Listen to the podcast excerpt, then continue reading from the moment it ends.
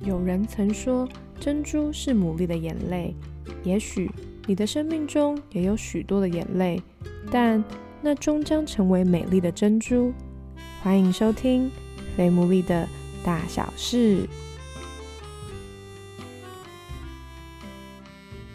Hello，大家好，我是 Sarah，欢迎收听我们第五十六集的《非牡蛎的大小事》。先谢谢大家对上一集的喜欢，我们真的收到非常多的私讯，而且真的是那种爆炸的那一种，所以很谢谢大家的回应。那今天呢，又来到我们备受喜爱的关系系列，如同我之前每一集都说到嘛，其实每一个爱情故事呢，都有它特别的部分。那也相信在收听的你，肯定也会遇见。今天的来宾呢，其实是我一直都很想要访问的人，所以今天终于有机会可以访问到他，听到他的故事，我真的非常的兴奋。就先请他来自我介绍一下喽。好，各位听众大家好，我是恐龙妈妈，然后我现在有两个小孩，一个是两岁半，一个是四岁半，他们都是女生，然后还有第三个是隐藏版的小孩，他还在路上。就是 今年年底的时候会来跟我们见面。那我今年结结婚是第九年了。那在结婚之前，我跟呃我的先生恐龙爸爸他有三年的交往的时间。我本来是期待二十四岁的时候可以结婚，可是我二十五岁的时候才交到男朋友。原来已经九年了，时间过得这么快。对。哎，刚刚其实一开始你有提到我，我其实不晓得说原来那个恐龙妈妈你有。期待你大概几岁结婚？那那时候你还没有进到关系的时候，不会觉得很失落吗？其实会耶，尤其是呃，当觉得自己好像已经到了自己期望可以结婚的年龄，然后但是好像身边除了没有男朋友之外，还没有什么机会，然后我觉得心中就会有很多的担心，就会觉得会这样一直下去吗？那尤其是我，我觉得我自己心里面有一个很深的。很深的期待，是因为我在大学的时候开始啊进到教会里面。那我我记得第一次，我觉得印象很深刻，就是我到现在还记得那个聚会里面的讲员讲了什么，就是有一个师母，她跟我们分享，呃，她小时候她家庭是很破碎、很不容易的，可是她现在有个很幸福的婚姻。所以我从那个时候就开始很期待啊，以后我会有一个很棒的婚姻，然后有一个很棒的家庭，然后有幸福的美满的生活这样子的，就一直在等。然后，可是好像中间也发生了一些乱七八糟的事情，乱七八糟的事情，就是就是年纪小不成熟，总是在很多的情况里面。对对对，你对于这段单身的事情，你有什么特别的预备，还是你后来心态有什么转换吗？我其实预备，因为也也真的很。没有办法做什么，就是没有没有对象，就是没有没有对象这样。但是，嗯，但是我觉得有一个预备是啊，对我后来的关系来说还蛮重要的。就是我在大概大学的时候开始，因为那个时候我所在的教会里面常常会有一些关于交友恋爱的一些讲题、一些课程这样子。然后，所以那个时候我就学到一件事情，就是。哦，要为自己的择偶条件来祷告，然后要把这个择偶条件写下来。所以，呃，然后还有我学学会一件事情，就是我要在心如止水的时候做这件事。因为我如果有遇到一个一个我已经很有兴趣的对象的时候，可能我写下去的东西就不是那么的真的准确。对，这么真的那么准确，可能会受到我很多感觉的影响。跟我那时候有有一个很亲密的同伴，我们是一起。会一起固定祷告的同伴，我们我们就一起写下来，然后交换彼此的写的这个东西，然后陆陆续续的祷告，也陆陆续续的修改。印象很深刻的是，其实我本来写了一些我我会在意的条件，比如说身高要一百七十五公分以上，然后还有学历，学历要比我高。我记得这两项是我有写到的。可是有一天，就是我我自己在家里，然后。我就拿出那个本子在看我到底写了什么，然后那时候，哦，我就想到，嗯，我应该要为这些东西来祷告一下，嗯，然后我就我就祷告，我本来写了啊，因为我那时候读了一本书，可能很多人有听过这本书，叫做《两次约会见真章》，写这个择偶条件的这个这个教导，其实这本书里面也有，但是那本书里面还有另外一个我觉得很重要的教导，他就是说，在他这本书的第一章一开始的时候，他就说你要写下。就是好像有二十个，就是帮助自己认识自己的问题。我就看了那二十个问题，然后仔细的想，那里面那些问题可能包括了说，你的成长过程当中让你最快乐的事情、最伤痛的事情，然后你的家庭，就是诸如此类这些，好像你人生当中比较深刻的事情的这些问题。想了这些问题之后。对于我后来修改我的择偶条件是蛮有帮助的。后来我就为了我的择偶条件在祷告的时候，我就发现上帝好像就一个一个问我说：“你觉得身高一百七十五公分真的很重要吗？如果一百七十四、一百七十三还是一百七十二，会怎么样吗？”我想说，嗯，是也不会怎么样哎。所以，所以我们恐龙爸爸就真的没有一百七十五公分，对，但是也真的没有怎么样。对，我觉得很好。对，然后还有呃，学历比我高真的很重要嘛？那当时他的学历确实没有比我高，嗯，好像也没有怎么样哎。对，所以我我就觉得，哎，对，确实在那个过程当中，我慢慢的了解我自己，嗯，然后知道我真正需要之后，我就可以去剔除一些好像对我来说比较次要。那后来我留下来一些我觉得很重要的条件，比如说。诚实正直，他要有幽默感，这对我来说蛮重要，因为我是一个蛮容易会因为一些风吹草动，然后心情被被影响的人。然后他是一个呃，我很紧，我很容易紧张。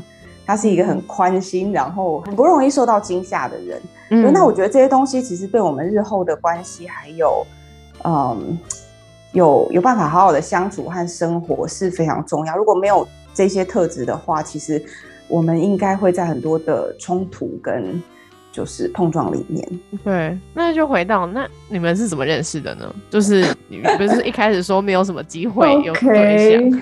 好哦，就是我们是我们我们念了同一间大学，然后我们其实是朋友的朋友。那个时候，因为我我大学的时候有修了一个一个辅系，然后在那个系上呢，我就认识了一个基督徒同学，他是恐龙爸爸的朋友。OK，对，他们在同一个同一个社团里面，嗯，对，然后然后因为那个同学刚好也是基督徒，然后他们他们的小组在学校每个礼拜都会有聚餐这样，嗯，然后有时候下课就是因为他们他们就是一群人很快乐这样，男生女生大家一起，然后大概十几个人一起去吃饭，我就觉得哎呀蛮高兴的，就是他也会邀我一起，然后我就会跟他们一起去吃饭，然后在在那个吃饭的场合就是第一次见到了。我后来的老公，其实他那时候非常的狼狈。他那天，因为他是念哲学系的，他那天下午要考佛学，他他读不起来，他已经快崩溃了。所以他那天就是竟然还哭了，就是请大家为他祷告，这样就其实是是是蛮诡异的一个初见面这样。然后其实后来我们就一直都是一个非常不熟的状态，就是在学校里面会遇到。那另外一件事情，就是因为我大学的时候，其实可能真的很想交男朋友嘛。反正我有一个不短的期间是在一个暧昧的状态里面，所以我常常跟一个男孩子就是同出同入这样子。嗯，当时的恐龙爸爸看到我就一直觉得我是不是有男朋友跟他在交往，所以他最后他表示说他对我蛮有兴趣的，可是他以为我有交往对象，所以他不敢怎么样。哦，OK，嗯哼，对我我真是太不好意思了。对，然后所以就这样子，我们就毕业了。那因为是朋友朋友，所以我们彼此之间也没有留下联系的方式。对，你就知道世界上有这个人，然后然后他毕业了，然后 对对，然后然后就再也没有见面了。大学毕业之后两三年之间，就是完全你也不不会想到这个人啊，就是太遥远了。一直到后来，差不多在呃零九还是一零年的时候，那时候就是社群媒体开始发展起来嘛。嗯，现在 讲起来感觉年纪很大，就是那时候 Facebook 开始流行了。不要笑。大家就纷纷的会去找自己以前的朋友，把他加加为加为自己的好友，这样子。然后有一天，我就看到在我大学的时候，一个同学的留言串里面有他的踪影，这样子。然后想，哦，这个人我以前认识，很久没见了，来加一下，这样子。对，那那个时候就是很认识，只要曾经认识过都想加。是的，没错，让自己的动态墙感觉在动的。对。结果后来就是打个打了招呼，然后我们就聊天。那聊了几次之后，我就觉得这个人真的好有趣哦。我以前没有什么机会认识他这样子。你知道我们那时候我们上班的日子是不一样，我礼拜六是要上班的，嗯，然后他礼拜六都在参加教会的活动啊、聚会什么。反正我礼拜六回到家洗完澡，可能十一点多了，然后上线就会遇到他。所以我们大概连续几个礼拜六时间，我们就是半夜会聊天。嗯，最最夸张一次就是从十一点聊到差不多三点之类的。然后我就觉得这个有点太对于一个。二十五岁的女性来说，适婚年龄，然后。然后我跟一个网友这样聊天，然后 其实也没有见面的机会，我就觉得这样子好像有点怪怪的。因为刚刚前面有讲到择偶条件嘛，我其实有设定一个择偶条件，就是我不不要再进入一个暧昧的关系里面，因为就是俗话说暧昧让人受尽委屈嘛。我就决决定我片面的要停止这个聊天的行为，因为我真的会对他有很多的好感跟想象。但我同时拿出我的那个刚刚有说我写的择偶条件来大致比对了一下。嗯，我觉得好像他都算是符合耶，就包括我觉得不能有的条件，还有我觉得一定要有的条件，好像都 OK 哎。可是我跟他就是网友的状态，这样是有点尴尬，所以嗯，我就决定好，那我我既然是就是有信仰的人，我可以祷告，所以我就一边停止半夜聊天的这个行为，然后一边就是祷告说，哎，上帝。如果有机会可以认识这个人的话，可不可以让我在两个月之内，我跟他有真正见面的机会？嗯，如果没有的话，那我就不要再对这个关系有任何的想象和梦幻，这样子。嗯嗯嗯。那后来上帝听了我的祷告，有一次他刚好跟朋友在我工作的地点附近吃饭，他就问我说：“哎，我在不在？”那我就下去跟他见面了一下，结果我们就比两个月短很多的时间里面，我们就有机会见面，鸡皮疙瘩成就了我这个祷告，这样。对呀。但接下来就是我们还是要想办法，因为我们生活其实是很分开的啦。第一次的见面之后，因为是在团体当中嘛，就是他跟他朋友在我上班的地方附近吃饭这样。那这一关过了之后，我就想说，那接下来是要怎么办呢？对啊，我不知道他的，我不知道他的心意。可是他都特别还还有问你要不要下来一下。他那时候你有后来问他说，那时候是不是就已经有好感？他说他大学的时候就已经喜欢我了。哇！对，每次听他这样讲，我都很高兴。我们两个算是在一个平行的宇宙嘛，我们需要一个中介的一个条件，可以帮助我们可以继续发展下去。那其实这个东西，如果我是有在教会待过的人，可能就会知道，就是通常呢。牧者可能会扮演这样子的角色。那我那时候因为为了这件事情，其实也是有一点困扰。我有把这件事情告诉我的一起祷告的同伴，然后还有告诉我很信任的牧者，对，让他们大家就知道，就是哦，我有跟一个男生在网上有聊天，啊我对对方有好感这样子。嗯，对，嗯。那当然后来就是这个男生他也跟我表达说，就是他想要再约我出来吃饭这样子。所以我就赶快跟跟牧师讲这样，然后我们就有一天下班之后就在工作的地方附近吃了个饭。本来我还托了我的同事要一起去，结果后来他临时被被他这些都是感觉是安排好的了，都是上帝冥冥之中安排的感觉。反正这件事情就成了我跟他第一次一起吃饭的一个场子。这样，这个人蛮有趣的，就他坐下来第一件事情，他就是跟我说我是某某某。我这个人的优点是什么什么什么？我这个人的缺点是那些那些那些。其实你大概也都知道。我们家呃一个爸爸一个妈妈，还有还有一个姐姐，然后什么什么什么的。就讲完之后，他就说我很想要认识你，所以我要先认识你的牧师。然后我就想说这是什么东西？一方面觉得听起来蛮好笑的，我对，这是我听过最有趣的开场。我们两个在不同教会聚会，我们都是基督徒。嗯，那但是因为他所在的那个教会是全台湾规模最大的一个教会，然后他们的牧师其实算是全国的基督徒都会知道是谁，常上电视，然后很有呃明星的风范这样子。嗯嗯嗯嗯，对对对。然后我就我就跟他说，可是我们教会的牧师不是那一种类型的，我跟你讲，你也不知道是谁啊，你要怎么认识他？他就说，嗯，可是我就是。需要认识他，拿出身上一张便条纸，然后我就把牧师的姓名跟电话写给他，这样。他就打电话给那个他完全不知道是谁的牧师，跟他说我很想要认识这个谁谁这样子，然后我需要一些帮助，因为我们其实除了在网络上互动之外，我们没有共同的生活圈，然后没有什么机会可以见面，所以我希望可以在一个好的一个被保护、被帮助的一个一个情况之下，就是我们可以开始彼此探索我们是不是适合再进一步认识，或者是甚至是进入到交往。对他这个行为很很感人呢。对，然后你知道，因为我的那个择偶条件里面，其实我刚才有说那个暧昧使人受尽委屈的那个部分嘛，所以诚实这件事情算是我最大最优先的一个条件。所以当他有那个很奇怪的发言，就说我要认识你的牧师，然后寻求牧师的帮助的时候，我觉得这是诚实到爆炸了，也就是我没有想到世界上会有这样的人，瞬间就是我对他的好感又进入一个。新的层次，我觉得超棒。后来在牧师的帮助之下，我们就开始了一个探索我们适不适合继续交往下去的一个过程。嗯嗯，你们探索期间大概多探索吗？刚刚有说到我们实在是没有可以见面的机会嘛？那所以，嗯，在牧师的建议跟引导之下呢，他就他跟我们说：“那你们现在为了要让你们有彼此认识互动的机会。”你们可以一个礼拜约会一次，就是还没有交往哦，可是就先约会。那但是这个约会是有方法的，就是不是说两个人去散步啊、看星星啊，或者是这样，这样一定很快就会好感爆表，然后就 嗯，对，这个有方法的约会的方法就是他鼓励我们一起挑一本书，然后来开读书会。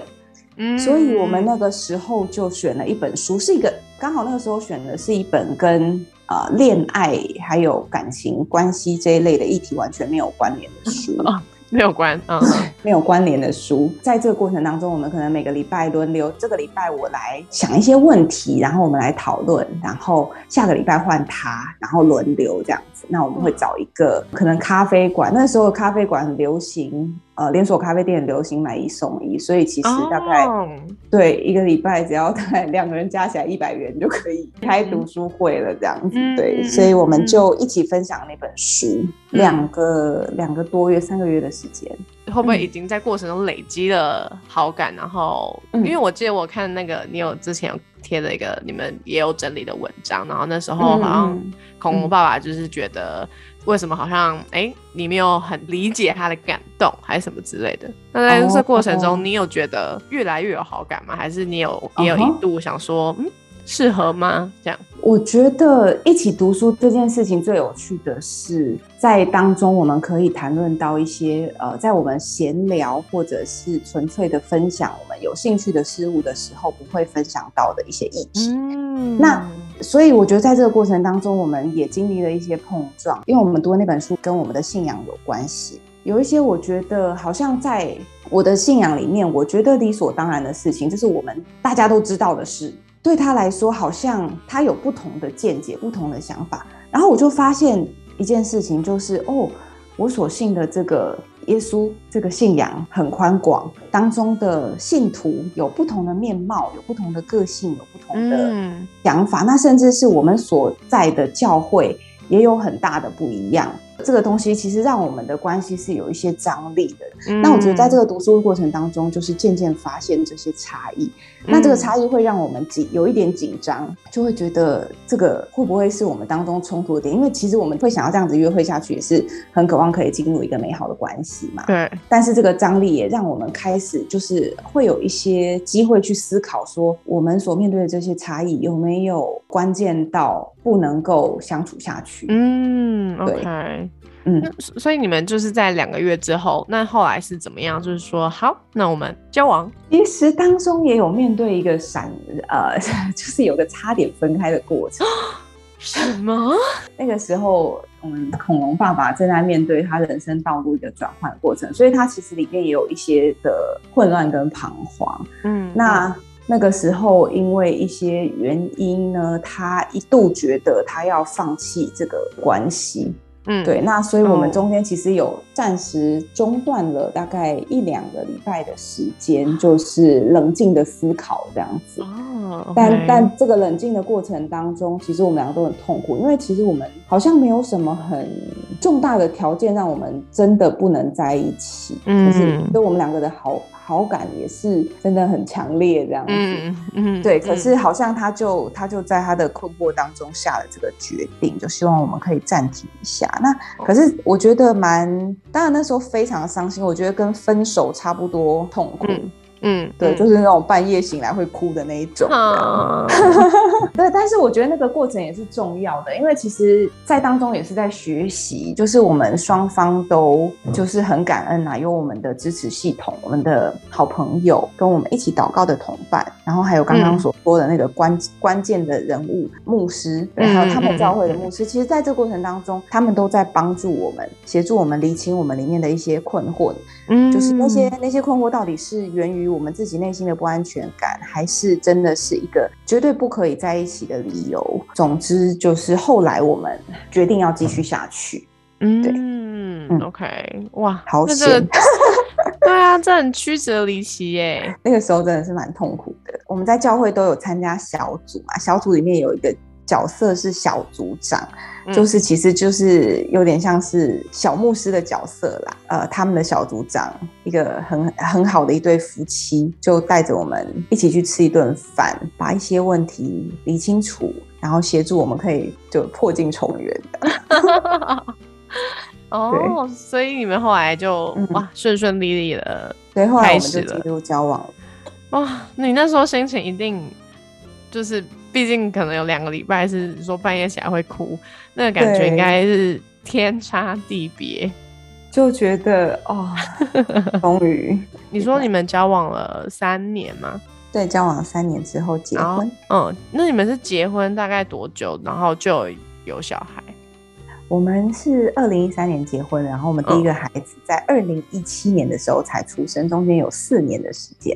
想要生小孩这件事情是我们可能交往的时候就已经有了共识，嗯，然后还有呃，但是但是我说四年之后才才生小孩，其实也是因为在这四年当中，我们有一些呃工作上面还有进修上面的一些安排。那对，因为我的。论文那时候还在写，我觉得如果我已经生小孩了之后，我可能就真的没有办法把它完成，所以花了一些时间，就是我们先把那些事情安顿好，嗯，然后才进入下一个阶段。我相信想象有小孩跟真的有小孩，应该还是有不同的地方吧？对。那有没有什么是你真的开始当妈妈之后发现哇，那个？挑战，或者是你觉得，哎，真的有跟你原本想象一样，很让你感到幸福的，是因为你们家小孩真的很可爱。我觉得一般大家对于新手妈妈或是呃婴幼儿的妈妈最。鲜明的一个印象应该就是睡不饱啊，然后非常的劳累啊，然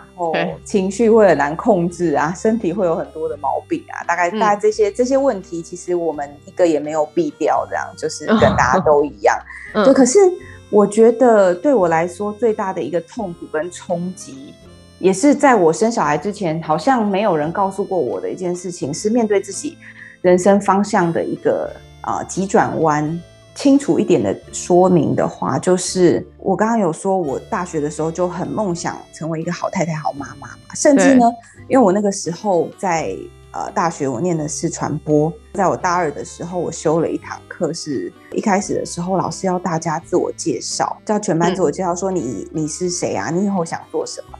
然后其实我那个时候不知道我以后毕业的职业要做什么，就大二而已嘛，我就跟全班说。我还不知道我以后要做什么，可是我知道我要做一个好妈妈。哇！所以我同我同学们都对于这个答案印象非常的深刻，就是到大学毕业很多年之后，都还会有人提起这件事情。这样，对我我我很清楚我要做一个好妈妈，可是其实我不知道做好妈妈是什么耶，因为学校会告诉我们说你未来的职涯发展啊，或者是你可能从事的行业是什么，教会也会告诉我们一个啊美好家庭的蓝图是什么。但是其实当这两个加在一起的时候，我发现在我生小孩的那一天开始，我就面对一个很大的冲击，因为我发现没有人告诉过我，身为一个新手妈妈，身为一个你人生就此转变，你就是要跟你的小孩一起共度一生的一个妈妈，其实你的人生计划、原本的你习惯的工作，还有你大学的时候想象过的那一些呃人生的使命、梦想，在那个时候可能因为孩子的出生，完全都会面对一个转变跟调整。对，就是你的生活完全会不一样了。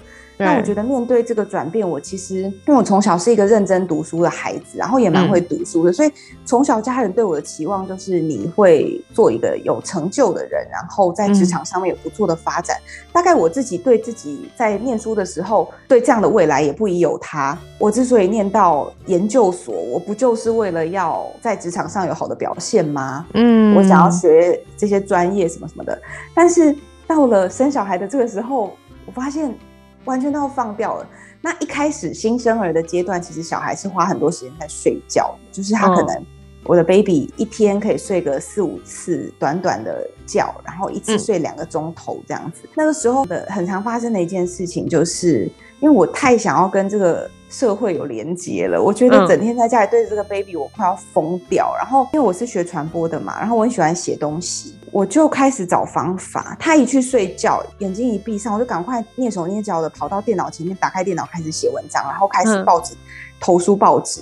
嗯，我写了非常多投书报纸的东西。嗯，对，那那那个内容可能是关于呃研究育儿政策啊，然后投稿报纸那一种，呃，就是论坛，就是民意的那种信箱什么的。然后，对。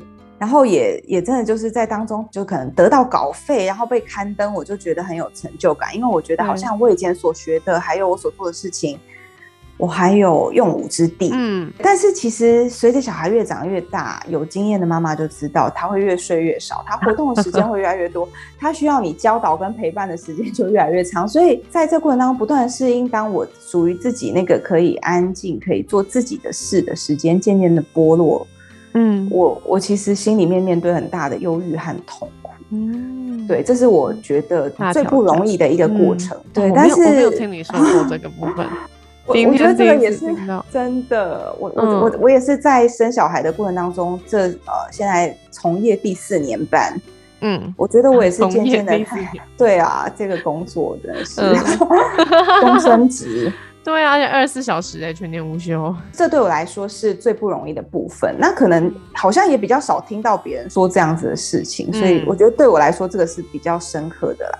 我觉得越来越发现，其实很多人都会在面对这样的状况，就是好像特别是那种影集，就会有那种好不容易好像小孩大了，他可以复出上班，可是就会发现哎又怀孕了这样，然后很多人就是在面对那个失落感里面，然后就会发现哇，成为一个妈妈真的很不容易。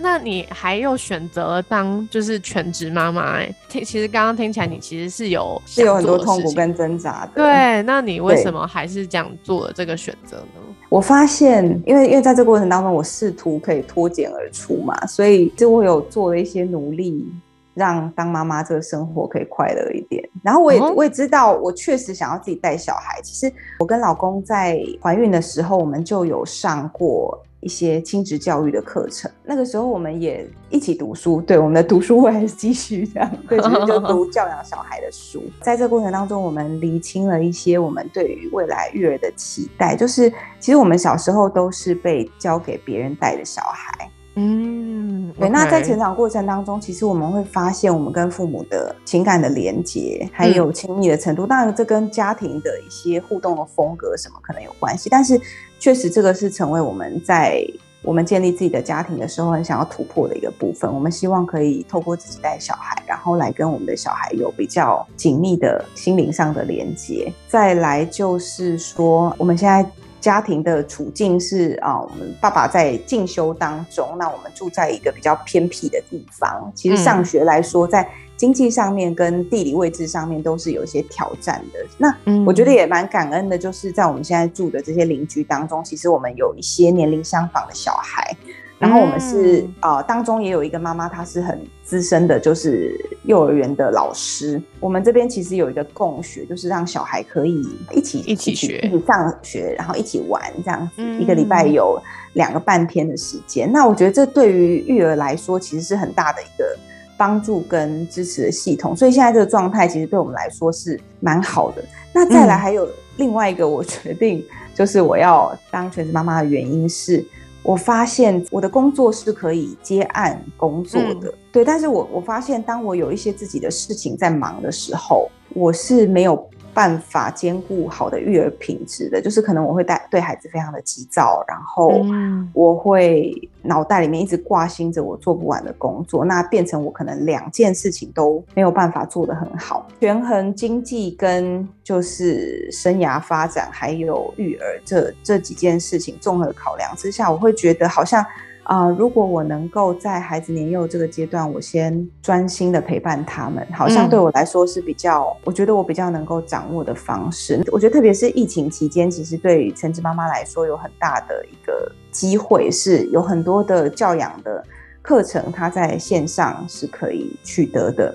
嗯，所以我在这段期间，我上了蒙特梭利幼教的课，然后我也上了一些语言的课，然后我觉得。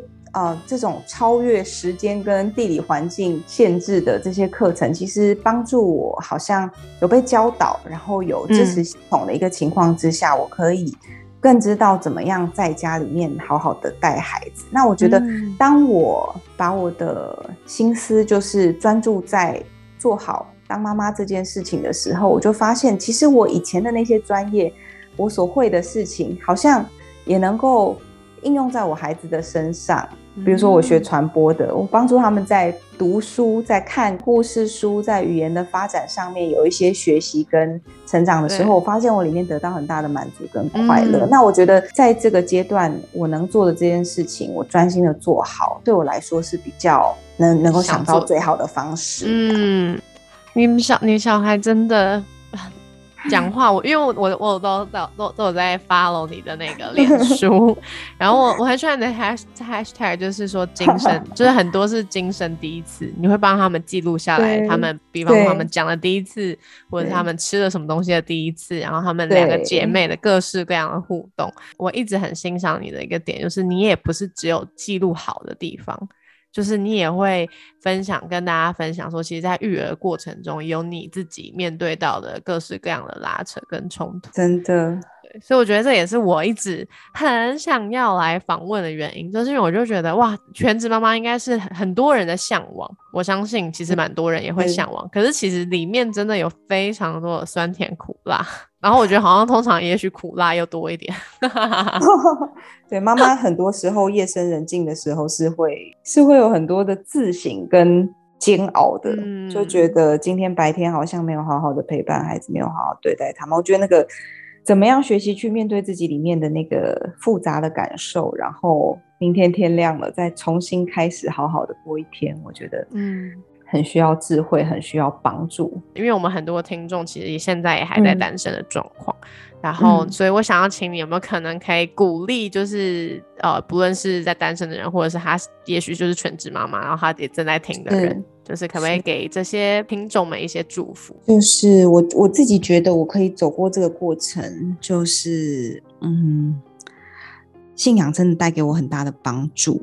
我觉得如果没有这个信仰，还有我刚刚提到，就是在这一路当中支持跟陪伴我的一些，不管是我的同伴，或者是所谓的牧者，就是我觉得或许对于没有信仰的人来说，可能是你身边的一个有智慧的长辈，或者是很好的一个你的呃心灵导师。现在你所面对的情况，你的难题或者是困境，不会是永远的，但是。